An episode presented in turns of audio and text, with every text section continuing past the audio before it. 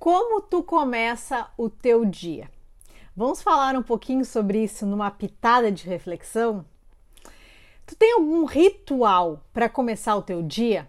Ou tu é o tipo de pessoa que fica no soneca, que quer dormir mais um pouquinho e se levanta sempre atrasado, sempre em cima da hora, sempre numa correria que não tem tempo para nada?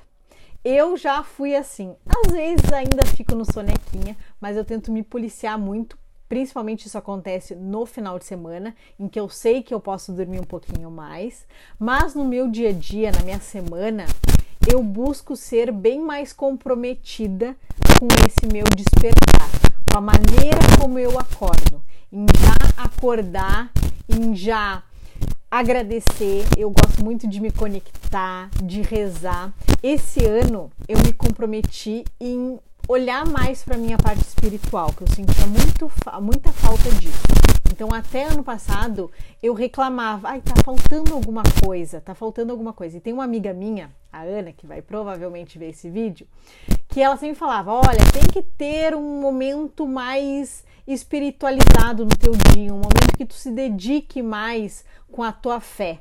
E eu disse: ah, eu tô sentindo falta desse momento. Mas eu ficava nesses um, postergando o meu acordar nesse soneca por mais tempo. E aí, ah, eu vou dormir um pouquinho mais, porque sempre aquelas desculpinhas, né? Tu também tem essas desculpinhas?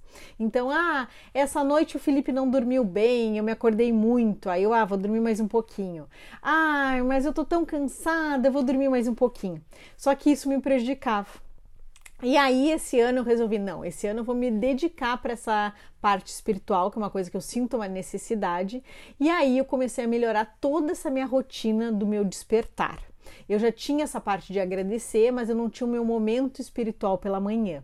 Então hoje eu me acordo bem cedinho, faço os meus rituais, depois eu me conecto com a minha essência, vou ler a Bíblia um pouco para entender um pouco mais sobre as coisas que eu não tinha conhecimento, e isso está me fazendo muito bem. Então é o meu momento comigo de conexão para começar bem o dia. Tu tem algum momento assim, algum ritual? Eu vejo isso muito em algumas pacientes que põem o soneca e ficam na correria de manhã, então ficam postergando levantar e depois atropela amanhã.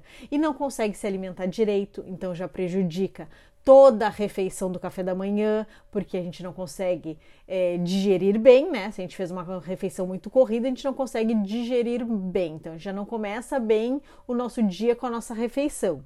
Já tá uma correria, não tem esse tempo de conexão para nós. E isso é muito importante ter esse tempo. Não precisa ser pela manhã, não precisa ser esse horário da manhã. Tu pode escolher um momento teu para fazer, a gente chama eu e a Grazi de momento plena, um momento plena no teu dia, um momento que vai ser um pouquinho só teu, onde tu vai se conectar contigo, onde tu vai fazer alguma coisa que tu goste, em que tu vai estar tá sem pensar em nada, só para tuas coisas, para o teu autocuidado. Tu tem isso no teu dia a dia?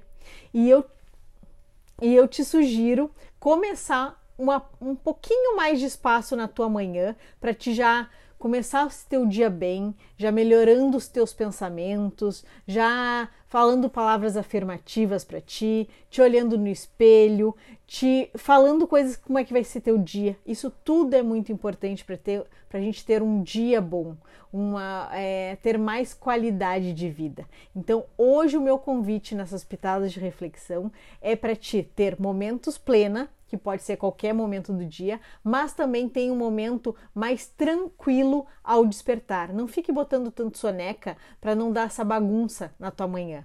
Esse é o meu convite. Já começa o dia bem, falando frases positivas para ti, tendo esse momento de conexão, tomando um bom café da manhã e depois tu sai. Tu vai ver que teu dia vai começar muito melhor e vai terminar muito melhor. E aí, ao longo do dia também vai botando uns momentos plenos, se não der para ser só de manhã, mas já acorda melhor e coloca outro momento pleno. Tu vai ver que vai fazer toda a diferença na tua qualidade de vida, no teu dia a dia, tá? Faz aí depois me conta. Um beijo, até a próxima pitada.